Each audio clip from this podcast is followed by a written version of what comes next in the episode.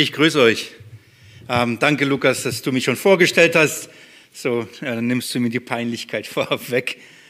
Ich freue mich und bin auch dankbar, dass ähm, das Jugendteam es mir zugetraut hat, heute vor diesem kritischen Publikum zu sprechen und ähm, zu predigen. Voll gut. Ich ähm, bin froh darüber, weil das eigentlich meine Wurzeln sind. So da in, in der Jugendarbeit meiner damaligen alten Heimatgemeinde. Da habe ich die ersten Andachten, die ersten Bibelstunden, die ersten Predigten innerhalb äh, eben der Jugend gemacht. Habe acht Jahre, glaube ich, Jugendarbeit und Jugendleitung gemacht. Und so, das, ist so meine, das sind meine Wurzeln. Von daher schön, dass nach vielen, vielen Jahren ich wieder in dieser Art und Weise bei einem Jugendgottesdienst dabei sein kann und euch dienen kann. Ich ähm, habe keine Ahnung, in welchem Alter ihr gerade seid und wie man gerade in diesem Alter jetzt tickt. Damals, als ich so jung war, habe ich sehr gerne Filme geschaut ja, und, und, und Serien. Ist das auch noch, heute noch so? Äh, wahrscheinlich nicht mehr im Fernseher, sondern als wir über Stream oder so. Auf jeden Fall. Es, es gab oder es gibt immer wieder so Szenen, die, ähm, die mich immer wieder oder eine Szene in vielen Filmen und, und Serien, die mich immer wieder zum Grübeln nachgebracht hatte. Und es war immer die Szene, wenn dann Person A gesagt hat und und die Person B gesagt hat, ja, ich habe eine gute und eine schlechte Nachricht. Kennt ihr das? Nee, noch nicht, dann ist gut. Dann auf jeden Fall, das, ähm, und dann habe ich mir überlegt, wenn man mich fragen würde, nee, dann sagt die, natürlich Person B zu Person A, und welche willst du zuerst hören? Und dann habe ich mir überlegt, was würde ich wählen? Wenn, wenn man mir sagen würde, ich habe eine gute und eine schlechte Nachricht, was willst du zuerst hören? Ähm, zuerst die gute oder dann die schlechte oder zuerst die schlechte und dann die gute. Und ich habe das noch nicht so drauf gehabt, dass es ja alles gescriptet war und schon ein Drehbuch festgeschrieben. Ich habe darüber nachgedacht, ja, wie würde der antworten und wie würde ich, und dann habe ich mitgefiebert und mir überlegt, was würde ich sagen. Und bis heute ist es so, ich frage mich immer wieder, was würde ich wählen? Und ich frage dich, was würdest du wählen? Was willst du hören? Zuerst die gute Nachricht und dann die schlechte? Oder zuerst die schlechte und dann die, die gute? Also ich, bis heute bin ich nicht schlau. Manchmal denke ich, ja, zuerst die gute, dann ist man schon so, hat man das Gute gleich und dann später ist man besser in der Lage, die schlechte zu verarbeiten. Oder vielleicht erstmal die schlechte verarbeiten und dann am Schluss schön mit der guten rauskommen. Keine Ahnung, was ist besser? Ich weiß nicht, wie du dich entscheiden würdest. Welche Nachricht willst du hören? Ich habe heute euch eine Nachricht mitgebracht. Und, und das Gute ist, ähm, es ist nur eine.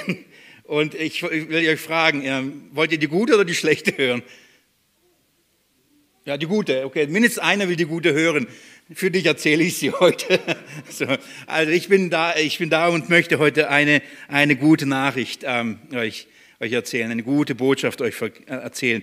Die Bibel nennt das Evangelium. Das ist die gute Nachricht. Und das Gute, wir haben nur eine Nachricht. Wir müssen nicht wählen zwischen gut und schlecht, sondern wir haben diese. Wir können die Gute hören und bei der Guten bleiben. Es gibt einen Text in der Bibel, der für mich wie kein anderer Text diese gute Nachricht, diese gute Botschaft so kompakt zusammenfasst und es auf Punkt bringt, wie im 2. Korinther Kapitel 5, diese Verse 18 bis 21. Ich möchte euch ganz kurz hier euch vorlesen, wie da die gute Nachricht so kompakt und so herrlich zusammengefasst wird. Ich lese 2. Korinther Kapitel 5 ab Vers 18. Alles aber von Gott, der uns mit sich selbst versöhnt hat durch Christus und uns den Dienst der Versöhnung gegeben hat. Nämlich, dass Gott in Christus war und die Welt mit sich selbst versöhnte, ihnen die Übertretungen nicht zurechnete und in uns das Wort der Versöhnung gelegt hat. So sind wir nun Gesandte an Christi Stadt, indem Gott gleichsam durch uns ermahnt, wir bitten für Christus, lasst euch versöhnen mit Gott. Den, der die Sünde nicht kannte, hat er für uns zur Sünde gemacht, damit wir Gottes Gerechtigkeit würden in ihm. Das ist die, die beste, die kompakteste Zusammenfassung dieser einen guten Nachricht. Und diese gute Nachricht ist, ist, ist folgende. In diesem Text äh, taucht, in diesen paar Versen taucht immer wieder fünfmal das Wort Versöhnung auf. Und das ist die Botschaft. Es geht um Versöhnung. Eigentlich ist der Mensch mit Gott in Feindschaft, eigentlich ist der Mensch ein Feind Gottes und, und ist ausgesetzt dem Zorn Gottes. Aber die Bibel lehrt uns und die, bringt uns die gute Nachricht, die gute Botschaft ist, dass Gott einen Weg der Versöhnung gefunden hat. Und der Weg der Versöhnung, und das ist die gute Nachricht bei allem, alles aber von Gott. Das heißt, er hat selbst dafür gesorgt, dass es Versöhnung gibt. Das ist die beste Nachricht, die es gibt. Der Mensch, der eigentlich in, in Feindschaft mit Gott steht, bekommt die gute Nachricht, Gott hat einen Weg gefunden, um dich äh, mit ihm selbst zu versöhnen. Zu versöhnen. Da heißt es, er hat uns mit sich selbst versöhnt. Das, und davor heißt alles aber von Gott. Er hat alles selbst getan. Nichts an dir, nichts in mir und an mir, sondern alles, alles durch ihn. Und schaut mal, die Botschaft, die dann Paulus sagt, die wir hinaustragen. Die Botschaft, die wir verkündigen, ist, lasst euch versöhnen mit Gott. Die Botschaft ist nicht die, versöhn dich mit Gott. Das ist nicht die Botschaft. Die Botschaft ist, lass dich versöhnen. Hast du mal versucht, dich mit irgendjemandem zu versöhnen, der nicht will? So, du willst dich versöhnen und oder du gehst hin und, und äh, gibst die Mühe und, und was auch immer, damit wieder eine Freundschaft wieder gekittet wird, dass man wieder sich einander begegnet. Es ist schwierig, aber die, die Botschaft ist nicht, du, Gott ist sauer auf dich, du stehst in Feindschaft mit Gott und jetzt schau zu, dass du dich mit ihm versöhnst. Die Botschaft ist die, Gott hat alles selbst in Jesus Christus getan, damit Versöhnung möglich ist. Er hat die Versöhnung schon längst vollbracht. Dieses Lass dich versöhnen mit Gott, nimmt die Versöhnung letztendlich an. Wie, wie kann das stattfinden? Ich möchte euch heute das anhand einer Geschichte aus dem Alten Testament aufzeigen. Das war jetzt nur eine kleine Brücke zu dem eigentlichen Thema von heute. Ich möchte heute, ins Alte Testament gehen und eine Geschichte anschauen, in der ich es wunderbar beschrieben finde, ein Ereignis, das uns zeigt, was bedeutet Versöhnung auf welchem Weg schafft Gott eigentlich Versöhnung? Was ist die gute Nachricht bei der ganzen Versöhnungsgeschichte? Eine Geschichte, die die meisten von euch, die von klein auf vielleicht in einem christlichen Elternhaus aufgewachsen sind oder sehr früh schon die Bibel gelesen haben, gehört haben, wahrscheinlich kennen es die Geschichte von Jakob und Esau. Wer, wer, wer kennt diese Geschichte? Wunderbar, das, ist, das setzt schon viel voraus und ich kann mir viel Zeit sparen. So, das ist die Geschichte von Jakob und Esau. Ähm, der, der, der ähm, äh, Isaak, das ist der Sohn von Abraham, hatte zwei Söhne. Und diese beiden Söhne waren eigentlich Zwillinge. Und als sie zur Welt kamen, ähm, kam zuerst Esau, das war der Erstgeborene, aber der Zweitgeborene Jakob, dem hat es schon im Mutterleib gestunken, dass er der Zweite ist. Er wollte von Anfang an, er wollte, er wollte nicht immer der Zweite sein, schon bei der Geburt wollte er genauso mindestens der Erste, mindestens zielgerade gleich ein. Und so äh, hat er bei der Geburt sich schon an die Verse von dem, von dem, ähm, von dem, vom Esau dran gehalten und bekam den Namen Jakob, was eigentlich bedeutet Fersenhalter. Was diesen Jakob ausmacht und was es bedeutet, ein Fersenhalter zu sein, war der, dass Jakob es ihm so wichtig war, diesen ersten Platz zu bekommen. Und er hat alles dafür getan, um diesen ersten Platz auch zu bekommen. Er, nach, nach, dem Recht war der erstgeborene Esau eigentlich, ähm, hat er das Recht gehabt, den Segen zu bekommen, den Segen Abrahams, Isaaks und Jakobs, in dem, äh, Isaaks bis dahin, hat er den, diesen Segen äh, ähm, erben würden. Und dieser Segen bedeutet die Verheißung von Gott, das, das Land, die, die, eine große Nachkommenschaft und viel, viel, viel Segen. Diesen Segen ähm, würde eigentlich Esau bekommen. Aber Jakob wollte unbedingt diesen, diesen Segen haben.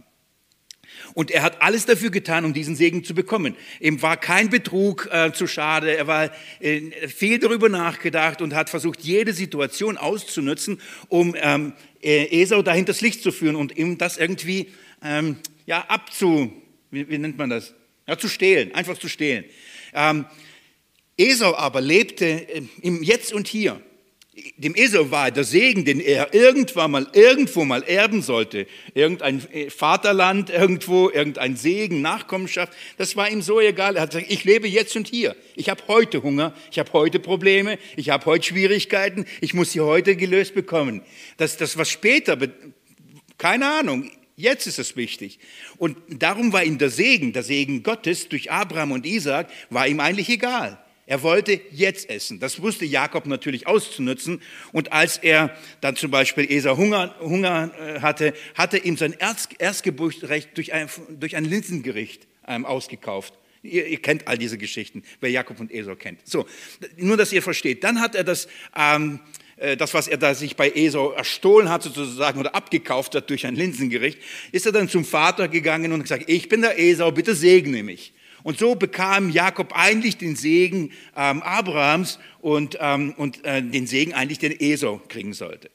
Und ähm, dann war klar, Jakob konnte nicht mehr bleiben. Denn irgendwann mal würde Esau drauf ähm, zur Erkenntnis kommen, okay, das ist irgendwie nicht gut gelaufen und wäre sauer, würde sauer auf ihn werden. Das, was Jakob ausmachte, ist, er war durch und durch ein Betrüger, er war durch und durch ein Lügner. Er hat sich immer alles erstohlen und erlogen, das war sein Leben. Aber ihm war eine Sache von Anfang an, von klein auf wichtig, er wollte den Segen Gottes.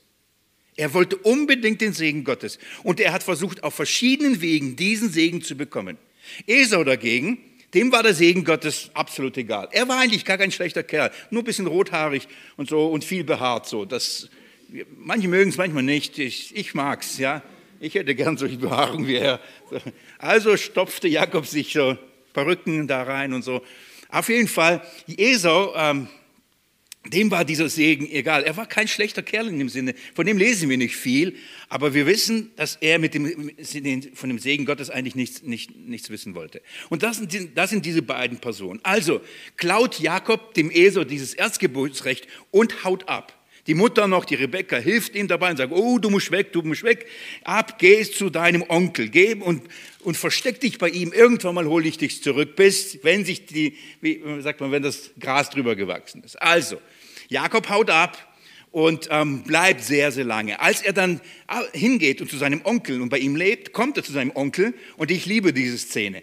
Und, äh, und äh, Laban heißt der Onkel, ja, kommt so von Laber, Labern, ja, so. Es war auch so einer. Es war auch genau das Gleiche, so ein Lügner und Betrüger. Der konnte viel schwätzen und davon hat er nichts gehalten, so wie man Laberer heute kennt. Ja? Also geht Jakob hin und sagt, ähm, ich bin da, ich bin der Sohn von Rebekka und sagt, was ist dein Problem, warum kommst du zu mir?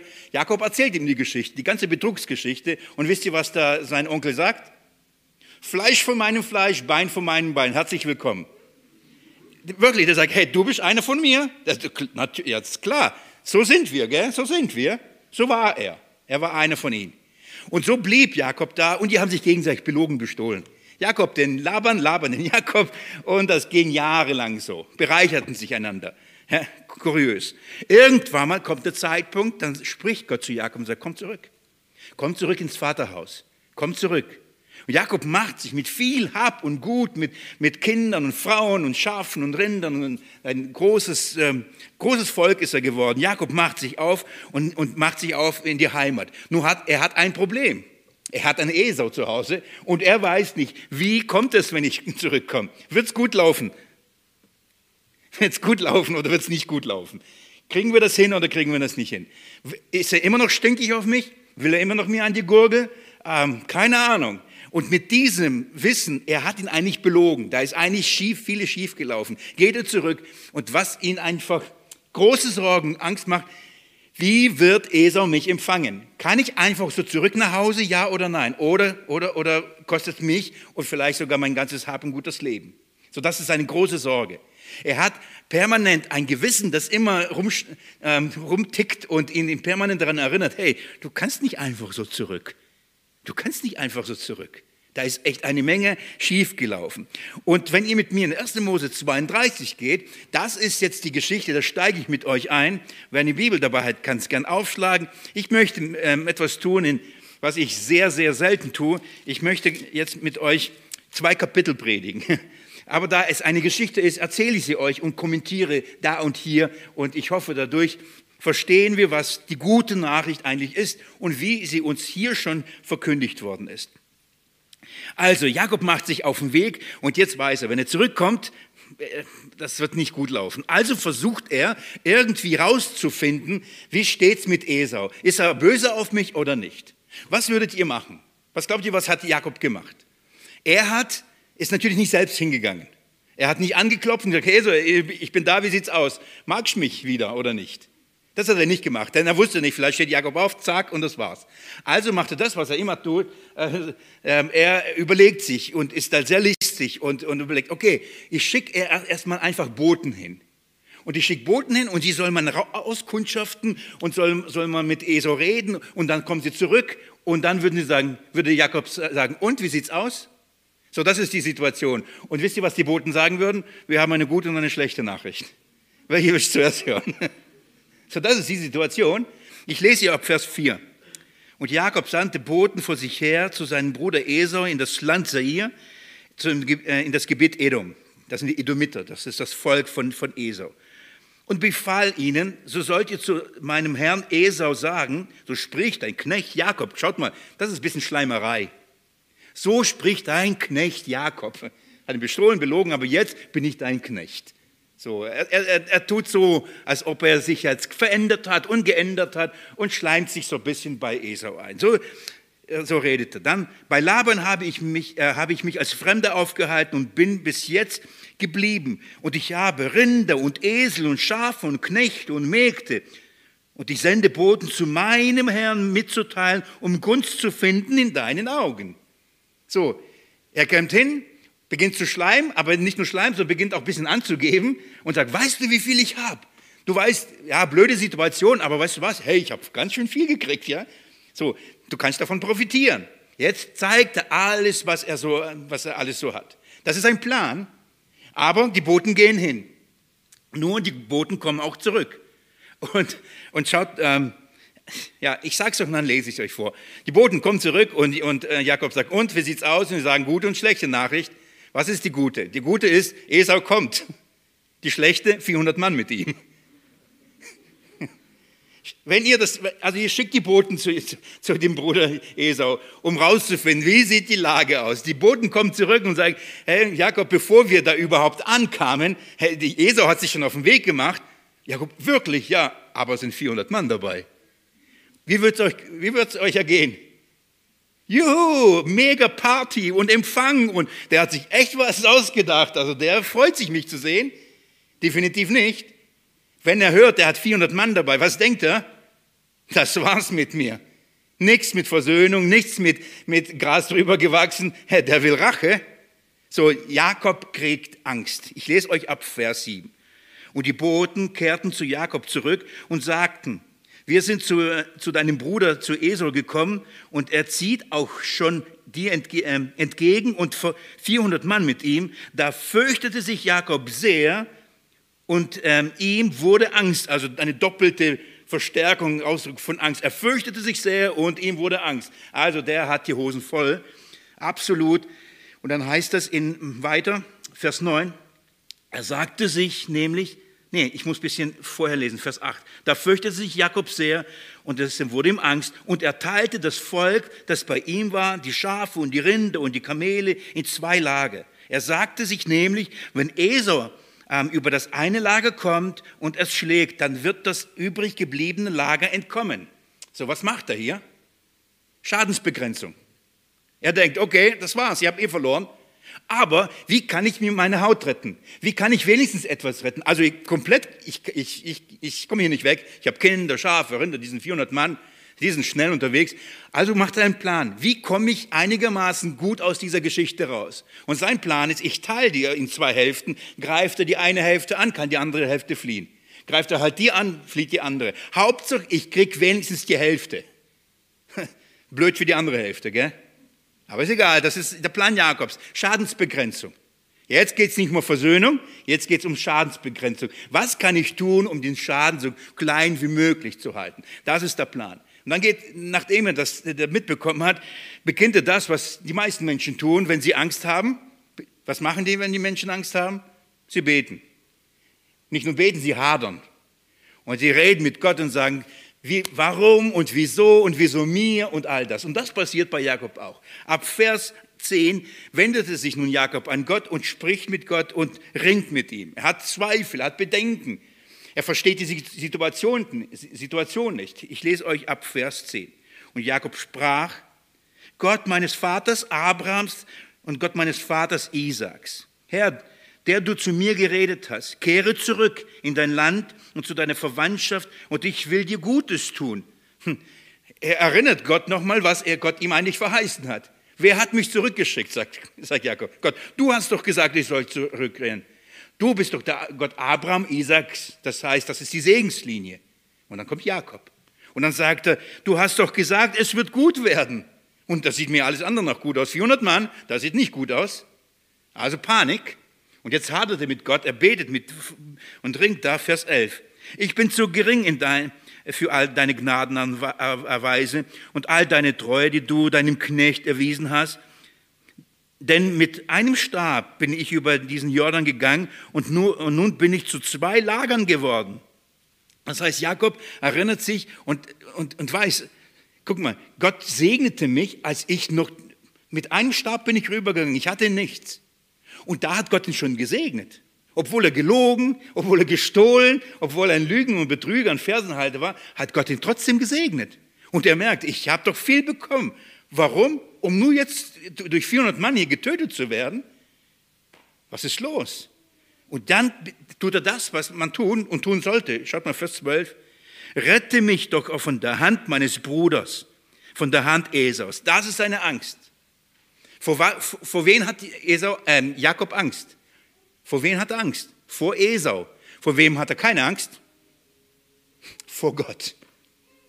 Schaut mal, wen, der hat gelogen, betrogen, sein ganzes Leben ist eine Lüge. Aber irgendwie, Gott segnet ihn und er denkt, es ist alles in Ordnung. Er lebt sein Leben und, und, und kommt überall durch mit seinen Lügen. Und er denkt, Gott ist auf seiner Seite, ist doch okay. Nur jetzt, jetzt kommt ein Punkt, wo er merkt, jetzt ist nichts mehr okay. Und er hat Angst, aber Angst vor Esau. Und sagt, Gott rette mich. Also er, bittet, er, fleht Gott an. Nach dem Gebet passiert Folgendes. Jetzt macht Jakob eine Strategie. Er hat gerade mit Gott geredet, gerade Gott um Hilfe gebeten. Was müsste man dann eigentlich tun? Ich hoffe, dass, es, ähm, dass ihr für euch eine Antwort habt. Eigentlich müssen wir jetzt Gott vertrauen, oder? Eigentlich wir müssen eigentlich glauben. Also wenn Gott versprochen hat, es wird gut, dann wird es gut. Aber wir wissen das eigentlich, gell? Und wie handeln wir dann? Wir sagen, Gott rette, hilf, danke, dass du mir hilfst. Und dann stehen wir auf und überlegen wir, wie könnten wir Gott helfen, mir zu helfen? Was, was ist mein Beitrag? Was ist mein Job? Was muss ich tun? Wie, können, wie kann ich handeln? Und dann wird schon Gott segnen. Denn ein Karren, den man, den man nicht schiebt, kann man nicht lenken. All diese Sprüche. So, Gott kann mir hier nur segnen, ähm, wenn ich ihm auch helfe. Also muss ich etwas leisten. Also macht sich äh, Jakob Gedanken, wie kann ich jetzt, was kann ich tun, um, um, damit wir gerettet werden, damit ich gerettet werde. Und er ist schlau. Nach wie vor, er ist sehr schlau. Schaut nur, was er macht, ab Vers 14. Und er übernachtete dort in jener Nacht und er nahm von, von dem, was in seine Hand gekommen war, ein Geschenk für seinen Bruder Esau. Was nimmt er? Was macht er? Ein Geschenk. Raffiniert, oder? Er denkt, okay, ich, ich versuche mal zu bestechen. Vielleicht kann ich ihm etwas geben, was sein Zorn abmildert und er vielleicht nicht mehr so böse auf mich ist. Und ich habe ja nicht wenig. Also macht er sich einen Plan. Er will nicht nur ein Geschenk ihm geben, er will ihm viele Geschenke geben und er will ihm auf diese Art und Weise Geschenke geben, dass Esau eigentlich keine Chance hat, als irgendwann mal zu sagen, na gut, ist schon okay. Schaut mal, wie er es macht. Er macht folgendes. Ein Geschenk, äh, Vers, Vers 15.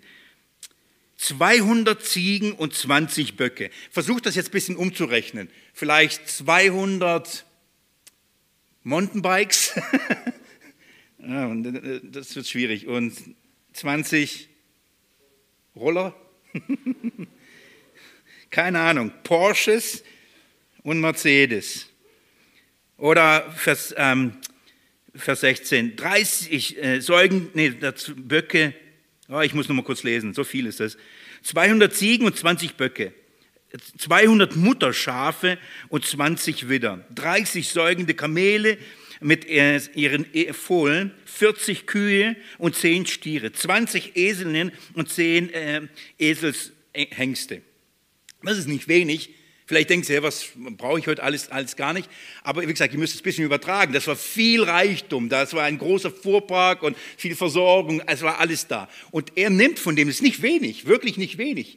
Und dann sagt er folgendes, seine Strategie ist die, schaut mal Vers äh, 17. Äh, und er gab sie in die Hand seiner Knechte, Herde für Herde besonders, und sagte zu seinen Knechten, zieht vor mir her und lasst einen Abstand zwischen Herde und Herde.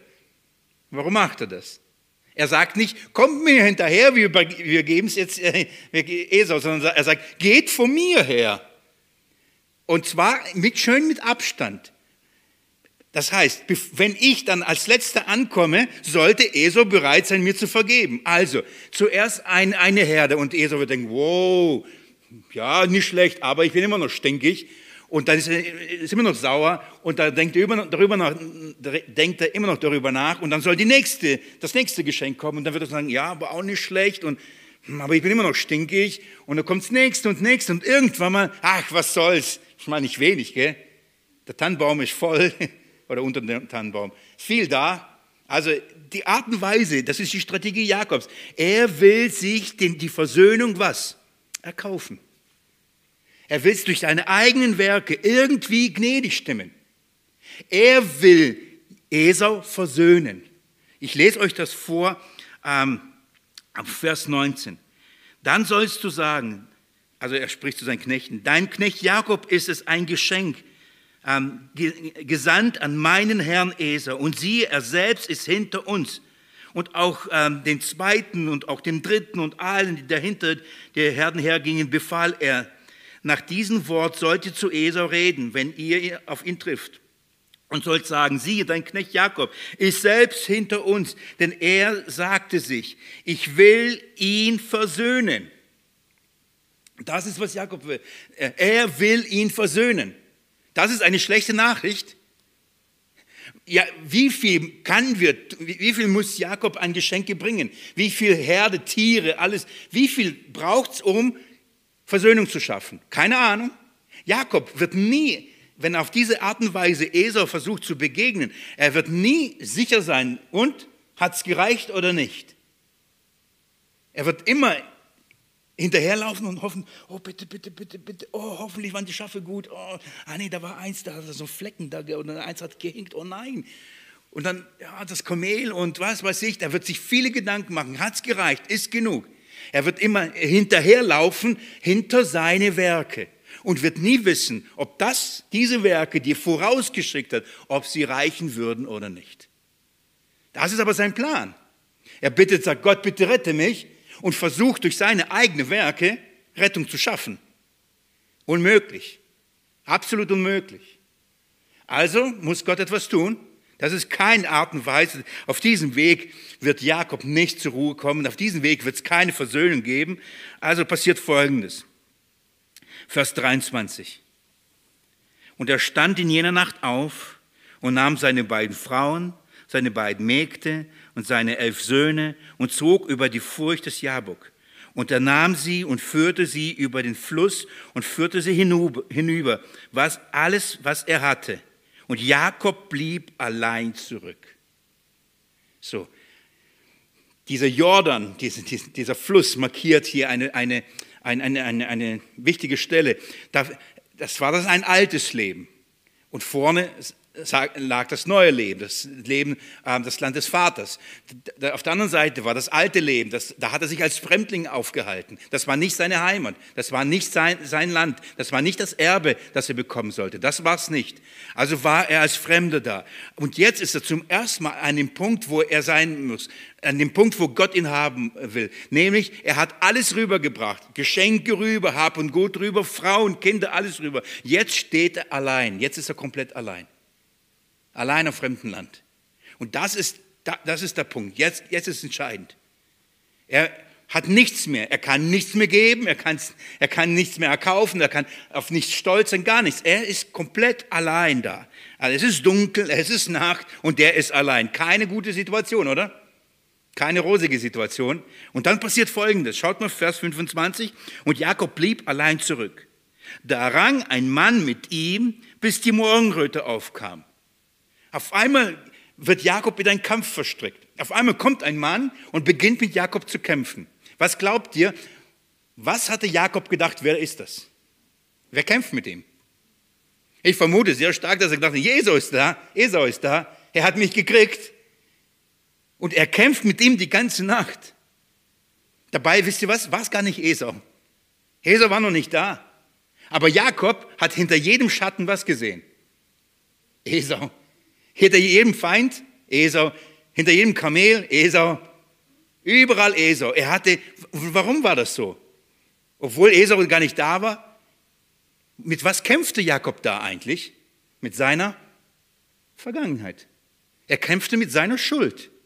Er kämpfte mit seinem alten Rucksack, den er sein ganzes Leben lang, mit all seinen Lügen, mit all seiner List, mit all diesen Dingen, er trug das permanent sein ganzes Leben lang. Und obwohl er Segen wollte, trägt er diese Schuld. Und er weiß, ich kann da nicht rüber, ich komme da nicht hinein ins Vaterhaus, ins Vaterland, ich kann nicht, ich habe Schuld. Und, und er hat immer gedacht, das ist Esau. Er hat mit Esau ein Problem und kämpft die ganze Nacht, kämpft. Jakob war wirklich stur. Er war so hart. Er wollte es nicht einsehen. Ist doch ungerecht. Was kann ich dafür, dass ich als Zweiter zur Welt komme? Was kann ich dafür? Was kann ich dafür?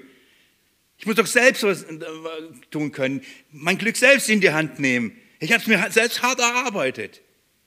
Jakob war echt hart und er rang die ganze Nacht. Und er dachte zwar, er ringt mit, er ringt mit Esau und Esau kommt und, und rächt sich, aber dabei rang er nicht mit Esau, sondern er rang, wisst ihr mit wem? Mit Gott selbst. Er rang mit einem Engel des Herrn.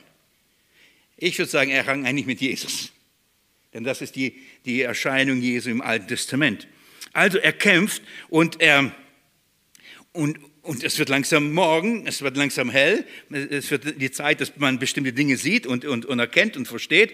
Und Vers 26 heißt es, und als er sah, dass er ihn nicht überwältigen konnte, berührte er ihn, berührte sein Hüftgelenk und das Hüftgelenk Jakobs wurde verrenkt.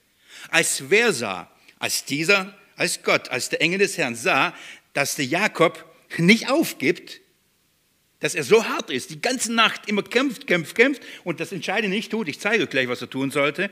Also, dass er so hart bleibt, dann, ich, ich, das ist herrlich, dann macht Gott etwas mit Jakob. Und dann heißt es, und er berührt sein Hüftgelenk.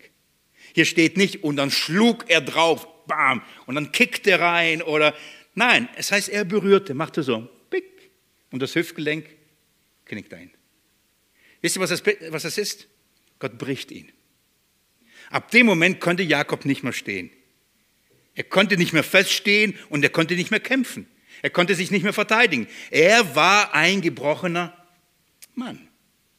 Und das ist da, wo Gott ihn haben möchte. Ein gebrochener Mann. Inwieweit gebrochen? Dass er endlich aufgibt. Er wollte unbedingt Segen und er verstand nicht, auf welchem, auf welchem Weg, auf welche Art und Weise Gott ihm Segen gibt. Und er kämpfte sein ganzes Leben lang mit Gott und mit Mensch. Er kämpft, kämpft, kämpft, kämpft und will eigentlich Segen. Und Gott sagt, Jakob, so nicht. So nicht. Und dazu musste er ihn anrühren. Gott muss selbst Jakob anrühren und ihn in eine Situation bringen, wo Jakob auf einmal die Perspektive wechselt und er etwas begreift und etwas merkt. Schaut mal Vers 27 sagte er, lass mich los, denn die Morgenröte ist aufgegangen. Also Gott sagt, Jakob, lass mich los. Er aber sagte, ich lasse dich nicht los, es sei denn, du hast mich vorher gesegnet. Vielleicht habt ihr das schon mal gehört. Ich lasse dich nicht los. Schaut mal, Jakob war eins wichtig. Er hat jetzt nichts mehr gehabt. Er war komplett allein. Hab und Gut weg, Frau und Kinder weg. Und er sagt, mir geht's nur um eine Sache. Ich will dein Segen segne mich. Darum geht es hier. Er kämpft und sagt, ich will deinen Segen. Das heißt, ich will, dass wir gut miteinander sind. Das Problem ist nicht, nämlich nicht Jakob und Esau, das Problem ist, ist, ist äh, Gott und Mensch, Jakob und Gott, denn er hat nicht gegen Esau gesündigt, er hat gegen Gott gesündigt. Das hat er noch nicht verstanden gehabt, dass all die Lügen, das all das Betrügen, dass sein ganzes Leben eigentlich Rebellion gegen Gott war. Und dass erst, wenn die Versöhnung zwischen Gott und Mensch, also Jakob und Gott stattfindet, überhaupt erstmal Versöhnung zwischen Esau und Jakob stattfinden kann. Das muss er begreifen. Sein Problem war nicht Esau. Sein Problem war Schuld und Sünde war sein Problem. Also sagte, ich lass dich nicht los, ehe du segnest. Und jetzt kommt etwas Herrliches, etwas Erstaunliches. Da heißt folgendes, Vers 28. Da sprach er zu ihm, was ist dein Name? Also fragt Gott Jakob und sagt, wie heißt du? Wusste Gott nicht, wie, wie Jakob heißt? Ja, selbstverständlich wusste er das. Nochmal, was bedeutet der Name Jakob? Fersenhalter, Lügner, Betrüger. Wisst ihr, was Gott sagt? Jakob, sag mir, wer du bist. Nenn mir deinen Namen. Das bedeutet, erzähl mir, sei ehrlich, wer bist du eigentlich? Gib zu, was du bist. Das ist, was Gott von ihm wissen will. Jakob, äh, hey, wie heißt du denn? Und jetzt schaut mal, was da steht. Er sagte Jakob. Wisst ihr, was hier passiert? Jakob sagte, ich bin ein Lügner. Ich bin ein Fersenhalter. Er sagt nicht, ich bin der Nachkomme Abrahams und Isaaks. Ich bin der aus, aus Laban, vom Laban weggekommen ist und ich habe Kinder und Frauen, ich habe viele. Ich bin der mit großem Besitz, ich bin der, ich bin der, ich bin der. Nein, nein. Er sagt, jetzt ist er da, wo er sein sollte. Er sagt, ehrlich, ich bin ein Lügner. Und darum geht's. An diesem Punkt will Gott Jakob haben. An diesem Punkt, dass er einfach ehrlich zu sich selbst ist. Ehrlich zu sich selbst und ehrlich für Gott ist. Sag mal, wer bist du? Ja, so gar nicht, so schlecht bin ich gar nicht. Wer bist du? Und Gott ringt so lange, die ganze Nacht durch, bis wir zusammenbrechen und zugeben, wer wir sind. Das passiert hier. Jakob, er, er gibt zu. Da sprach er, nicht mehr Jakob soll der Name heißen. Ab diesem Moment verändert sich. Das war mal. Richtig, du warst Jakob. Jetzt hast du die Schuld bekannt. Jetzt hast du die Sünde zugegeben. Ab jetzt heißt du was? Dein Name, sondern soll Israel heißen. Israel kennt ihr? Das ist eine herrliche Wahrheit, die wir haben. Was bedeutet Israel? Israel bedeutet hier steht das, ich lese euch vor. Denn du hast mit Gott und Menschen gekämpft und hast sie überwältigt. Das heißt, du hast dein ganzes Leben lang permanent mit Gott gekämpft, hast ein Problem mit Gott gehabt. Du wolltest immer sein Segen, hast nicht gekriegt. Und du hast dein ganzes Leben lang mit Menschen gekämpft und hast sie versucht zu überwältigen und, und, und von ihnen Segen zu bekommen. Aber weißt du was? Jetzt bist du an dem richtigen Punkt. Jetzt hast du zugegeben, du bist ein Sünder. Und jetzt heißt du jetzt Israel. Du kriegst einen neuen Namen. Kommt euch das bekannt vor? Einen neuen Namen. Jetzt nicht mehr, das Alte ist vergangen. Siehe, alles neu geworden, eine neue Schöpfung. Jakob wird eine neue Schöpfung. an welchem Moment, an dem er nur eine Sache sagt, ich bin es. Ja, du hast recht, ich bin's. Ich bin ein Sünder. Ab diesem Moment kriegt er einen neuen Namen. Vers 30, ich mache schnell. Und Jakob fragte und sagte, teile mir doch deinen Namen mit. Jakob sagt, okay, ich, ich habe dir gesagt, wer ich bin. Ich war ehrlich. Sei ehrlich, wer bist du? Und die Antwort ist so gut. Er aber sagte, warum fragst du nach meinem Namen? Weißt du immer noch nicht, wer ich bin? Könnt ihr an die Stelle erinnern, wo äh, die Jünger sagen, oh Jesus, zeig uns den Vater. Und Jesus sagt, habt ihr immer noch nicht erkannt, wer ich bin? Das ist die gleiche Situation. Weißt du immer noch nicht, wer ich bin? Und dann macht's Klick. Schaut mal, dann, dann, dann passiert etwas. Vers, Vers Vers 31 heißt es, und er segnete ihn dort, also Gott segnet Jakob, und Jakob gab diese Stätte den Namen Noel, denn ich habe Gott von Angesicht zu Angesicht gesehen und meine Seele ist gerettet worden. Das ist die gute Nachricht. Das ist Versöhnung. Ich habe nun, ich bin Gott begegnet. Und wisst ihr was? Ich bin immer noch am Leben. Und warum? Versöhnung, Vergebung. Warum? Ich habe zugegeben, wer ich bin. Das war's. Ich habe zugegeben, wer ich bin. Ich, ich bin gerettet worden. Er hat doch vorher gesagt, Gott rette mich. Und er dachte, er muss vor Esau gerettet werden. Jetzt zeigt Gott, vor wem er gerettet wird. Vor Gott muss er gerettet werden. Vor seinem Zorn. Das begreift Jakob. Nun, ich springe und komme ins Kapitel 33 und dann noch ein paar Verse. Schaut nur, was, da, was, was herrlich passiert. Nach diesem e-, Ereignis Jakob hatte vorher permanent versucht, Versöhnung zu schaffen, indem er durch seine eigene Werke, durch seine eigene Leistung alles getan hat, um, um Gott und Menschen zu bestechen, um dann wieder Versöhnung zu bekommen. Gott führt Jakob an den Punkt, wo er, wo er allein dasteht und nichts hat. Das heißt, er, er hat nichts zu bezahlen und nur eins von ihm fordert. Lass dich versöhnen. Wie? Sag, wer du bist. Sag mir den Namen. Vers 33. Jakob begreift, er ist gerettet. Nun macht er sich auf den Weg. Und schaut mal, ab Vers 33, ab Vers 1. Und Jakob erhob, also 33 ab Vers 1. Und Jakob erhob seine Augen und sah, und siehe, Esau kam und, und mit ihm die 400 Mann. Jetzt Rückblende. Das war alles ein Einschub bis dahin. Jetzt hebt er die Augen und merkt, oh, ja, das war nicht Esau. Klar, Gott war das. Er hat Gott gesehen. Und jetzt sieht er. Er sieht die Esau 400 Mann. Vorher hört er nur von Esau und den 400 Mann. Und das ist ja oft das Problem, oder? Schaut mal, er hat Esau nicht gesehen, er hat die 400 Mann nicht gesehen. Aber in seinem Kopf war klar, sie wollen mich umbringen. Richtig? Und ich sage euch, warum er so gedacht hat. Schlechtes Gewissen. Ich, ich bin mir sicher, ihr, ihr kennt diese Situation. Ihr habt ein schlechtes Gewissen und begegnet den Menschen, den ihr vielleicht gegenüber etwas Schlechtes gemacht habt. Und ihr denkt, er denkt bestimmt über mich so und so. Bestimmt wird er das so und so. Bestimmt hat er darüber geredet. Bestimmt hat er schon über mich gelästert. Bestimmt hat er das weitererzählt. Bestimmt wird er mich jetzt. Keine Ahnung, oder? Bei mir ist es oft so, dann habe ich schlechtes Gewissen und dann, und dann, dann gehe ich zum Beispiel zu meiner Frau und sage, es tut mir leid. Und sie sagt, hey, wie, was, wo? Ich, Mann, warum habe ich es nur gesagt? Ja. ja, was ist los? Ah, gut, dann muss ich beichten. Ja? Und ich, und ich denke, ich sage, oh, was ist, ich habe schlechtes Gewissen, dann gehe ich zu ihr und sage, hey, bist du böse auf mich? Sagt sie, nee, aber wieso fragst ja, da, du hast so komisch geguckt. Nee, habe ich normal geguckt. Nein, du hast, ich, so habe nur angeschaut, du hast für mich voll gemieden. Das habe ich nicht gemacht.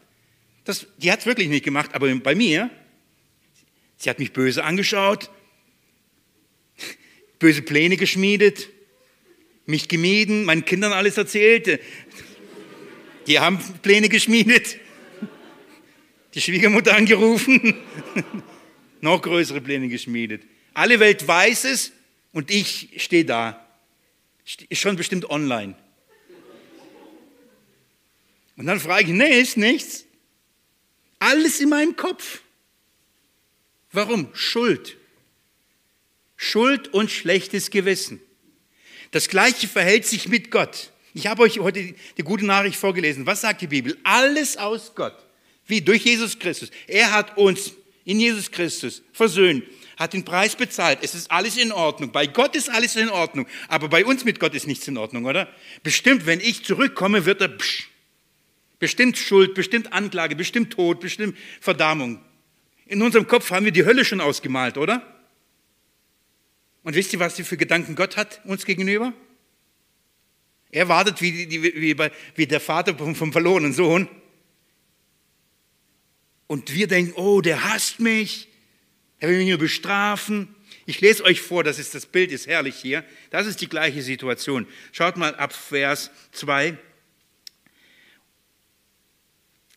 Vers 1 äh, in der Mitte. Und er verteilte die Kinder und Lea und Rahel und auf, äh, auf die beiden Mägde und er stellte die Mägde und ihre Kinder voran und Lea und ihre Kinder dahinter und Rahel und Josef zuletzt. Okay? Er beginnt wieder was zu tun. Wieder irgendwas aufzustellen. Gell? Mensch, Jakob sich nicht verändert? Doch, er hat sich verändert. Schaut mal, was da steht. Er, er selbst aber ging vor ihnen her. Vorher hat er alle vorausgeschickt und ist hinterher Feigling. Jetzt geht er voraus.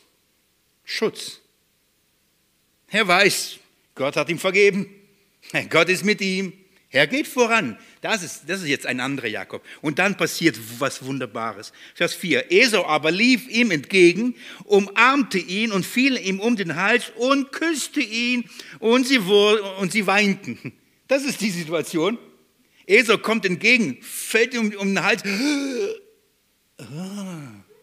Oh. Liebe pur. Zuneigung pur. Warum hat sich, ab wann hat sich bei Esau das geändert? Warum kam Esau mit 400 Mann? Nicht um ihn zu bringen, wirklich eine Party zu feiern, wirklich einen großen Empfang zu zelebrieren. Er kam nie, um ihn umzubringen, er kam, um ihn abzuholen, um ihn zu umarmen, es war vergeben. Es ist vergeben, schon lange vergeben. Wie herrlich ist das? Und dann passiert Vers 6, da traten, ähm, da traten die, äh, ich, ich, um das kurz zu machen, alle kommen und Esau guckt alles an und sagt, oh, so viele Kinder, so viele Mägde und so, Wer, wem gehört das alles? Und gehört es dir? Und er sagt, ja, es gehört alles mir und letztendlich auch dir und so weiter. Und dann schaut man Vers 8. Und er sagte, Was willst du mit diesem ganzen Lager, dem ich begegnet bin? Also, was willst du mit diesen ganzen Bestechungsgeschenken? Was willst du damit? Was war dein Plan? Jesus fragt. Sein Plan war was? Hey, Gunst, schaut mal, da sagt er, um Gunst zu finden in, in den Augen meines Herrn. Da sagte Esau, ich habe genug, mein Bruder. So herrlich. Hey, behalt's. Glaubst du, ich habe nichts oder was? Glaubst du, ich bin darauf angewiesen? Hey, behalt's. Wir meinen durch unsere Werke, durch unsere Bestechung, Gott, heute habe ich voll viel Bibel gelesen. Hey, ich bin am Sonntag echt pünktlich im Gottesdienst angekommen. Nicht zu spät. Und diesen Sonntag bin ich fast durch, habe fast durchgeschafft. Bin nur einmal eingenickt. Ja? Und habe nur zweimal an mein Auto gedacht. oder meine Prüfung. Oder mein Freund, Freundin. Oder ans Essen. Ich war gedanklich ganz oft bei McDonalds. Und wie ich mit meinem Motorrad zu McDonalds fahre, das war ein schöner Gedanke. Ja. Und dann wacht man auf und dann sagt der Prediger, kommen wir zum zweiten Punkt. Und ich weiß, ein vier. Oh Mann, und wieder. So, vor meiner Bekehrung. Wir meinen, wenn wir Dinge tun und, und uns anstrengen und Dinge nicht tun und dann, dass wir dann diese Werke vorausschicken, dass wenn wir mal bei, vor Gott stehen, dass uns sagen können, Gott, guck mal, hat's gereicht? Reicht's? Was können wir Gott geben? Welches Werk können wir, können wir tun, um Gunst bei Gott zu finden? Welches Werk können wir tun, um die Sünden, die wir begangen haben, ähm, sühnen zu können? Was? Nichts. Wisst ihr, was Gott sagt? Hab alles schon. Hab die vollkommene Vergebung. Hab das vollkommene Opfer. Ich hab's schon. Behalt das. Es ist vollbracht. Das ist die gute Nachricht heute. Das ist Versöhnung. Die Versöhnung ist alles aber von Gott durch Jesus Christus. Es ist vollbracht. Und die Botschaft, die wir haben, nicht nur ich zu euch, sondern ihr auch anders, ist, lasst euch versöhnen. Die Botschaft ist nicht, versöhnt euch. Versöhntheit bedeutet, macht irgendwas und kriegt es wieder hin. Lasst euch versöhnen heißt, nehmt das an, was schon da ist. Ich lade dich ein, lass dich umarmen. Auch wenn du es vielleicht nicht magst, ich mag's, lasst euch küssen. Mit dem heiligen Kuss. Ja, lasst euch küssen, lasst euch umarmen, lasst euch sagen, es ist vergeben. Nehmt's an. Ist das eine gute Nachricht? Ich habe heute keine schlechte, nur eine gute.